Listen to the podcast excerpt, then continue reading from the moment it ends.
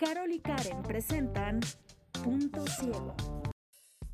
I grew up Catholic. So, like, you know, from running away from home at 15 and then being around this creature, Sarah Beth, the freest person that I've ever met, I was like, why is she so free and why am I not free?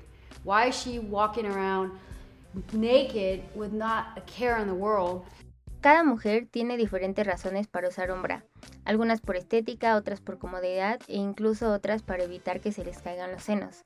Es importante mencionar que ninguna de estas razones está mal y que cada quien debe hacer con su cuerpo lo que prefiera y lo que la haga sentir más cómoda.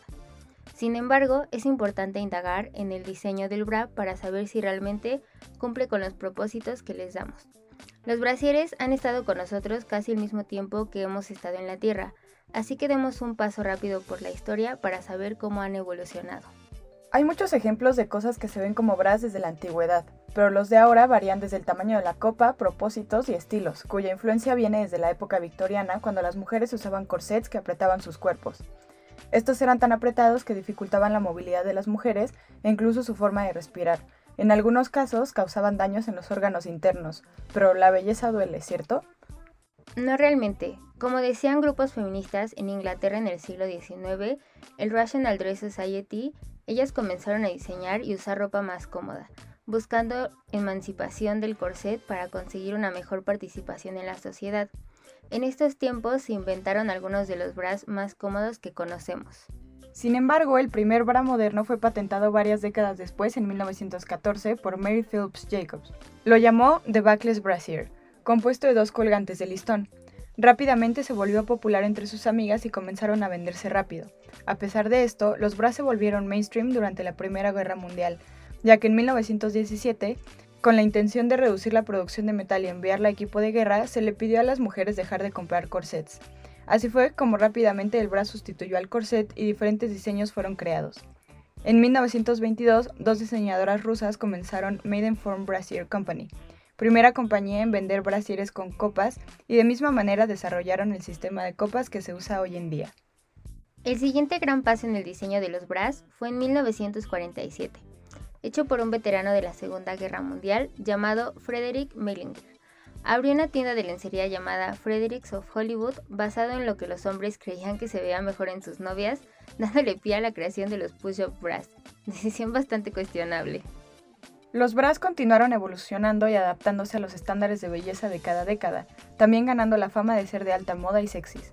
En 1977, un graduado de Stanford llamado Roy Raymond fundó Victoria's Secret, debido a que se le hacía incómodo comprar para su novia y había poca variedad. Así como mencionamos los brasieres durante el tiempo, también es importante hablar del no usar bra. Mientras las redes sociales siguen censurando cada milímetro de piel que consideran pudoroso, el movimiento Free the Nipple sigue avanzando de forma imparable. En 2011, Amy Woodford publicó una foto desnuda practicando yoga y dando pecho a su hijo. Fue censurada. De igual manera, la cantante Rihanna en 2014 al publicar fotos con sus pechos al desnudo, lo que provocó el cierre temporal de su cuenta de Instagram. El movimiento pretende, en este sentido, revalorizar la imagen del cuerpo femenino con plena y absoluta potestad para decidir lo que quiere enseñar. What does your dad say when he turns on the TV and he's like, My dad doesn't know how to turn on the TV. That's He a good doesn't. thing. He's a caveman. Um, no, my dad, you know what? It's actually, my dad's cool because, you know, I'm sure he'd maybe rather me not have my tits out all the time, Yeah. but he'd rather me have my tits out and be a good person than have a shirt on and be a bitch. El resto es historia. Vivimos en un mundo lleno de bras de todos los colores, estilos, formas y tamaños. Existen bras solo para el pezón, bralets, sports bras, bras postoperación, bras para la lactancia, push-up bras, bras con copa, memory foam bras, sin tirantes o como lo mencionamos, nada de bras. Y la lista sigue y sigue. Ya que hemos hablado de la historia de los bras, hablemos sobre lo que vivimos ahora. Pero antes que nada, ¿por qué usamos un bra? Bueno, la respuesta es simple, porque eso nos dicen desde pequeñas que debemos hacer. Debemos cubrir nuestros pezones y hacer que se vean de la mejor forma nuestros senos, ya que no hacerlo es mal visto. Para desglosar un poco los bras que existen y los propósitos con los que algunas prefieren usarlos, primero tenemos los sport bras y sus bandas que los hacen más cómodos para poder ejercitar evitando el dolor. Like I was in dance for a long time and I was like also in sports. So I just can't imagine like not being able to wear a sports bra when playing soccer. Like I just feel like that'll just cause a lot of discomfort. When it comes to like running and stuff, I feel like it would be harder to do those things without a sports bra. Oh yeah, like, because you're you gonna know. be bouncing Yeah, everywhere. yeah, but still, I mean, Si una persona elige usar un brasier por estética, también está bien, porque puede que eso la haga sentir más segura de sí misma o tal vez tiene senos grandes y no usar un bra le causaría dolor en la espalda constante. Aunque no todos viven esa narrativa.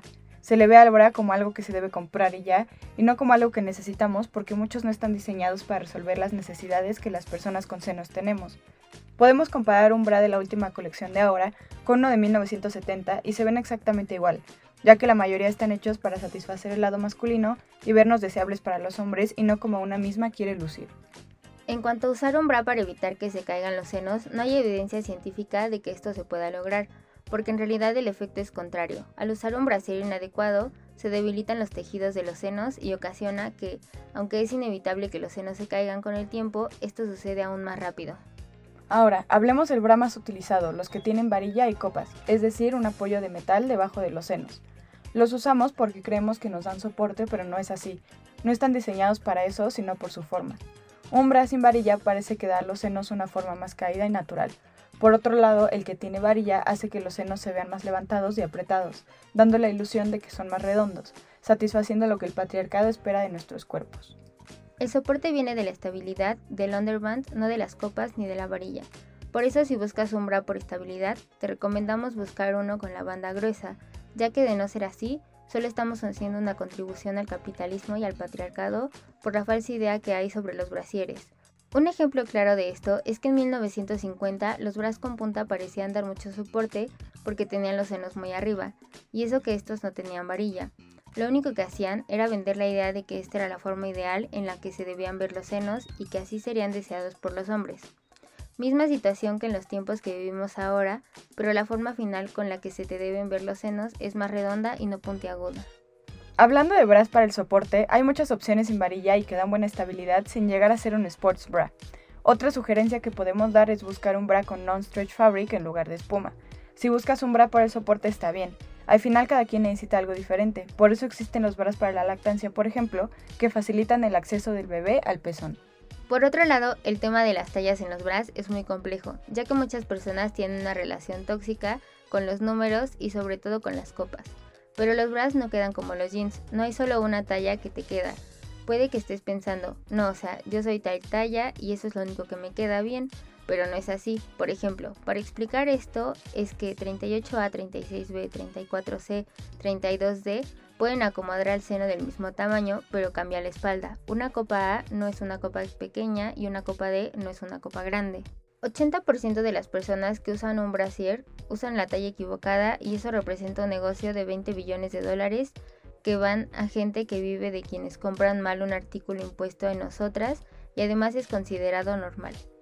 El uso de un bra puede ser visto como un status quo o una forma de expresar cómo te sientes más cómoda. Solo queremos comunicar que se cuestione el por qué usar un bra. Si decides no usar uno nunca más, está bien.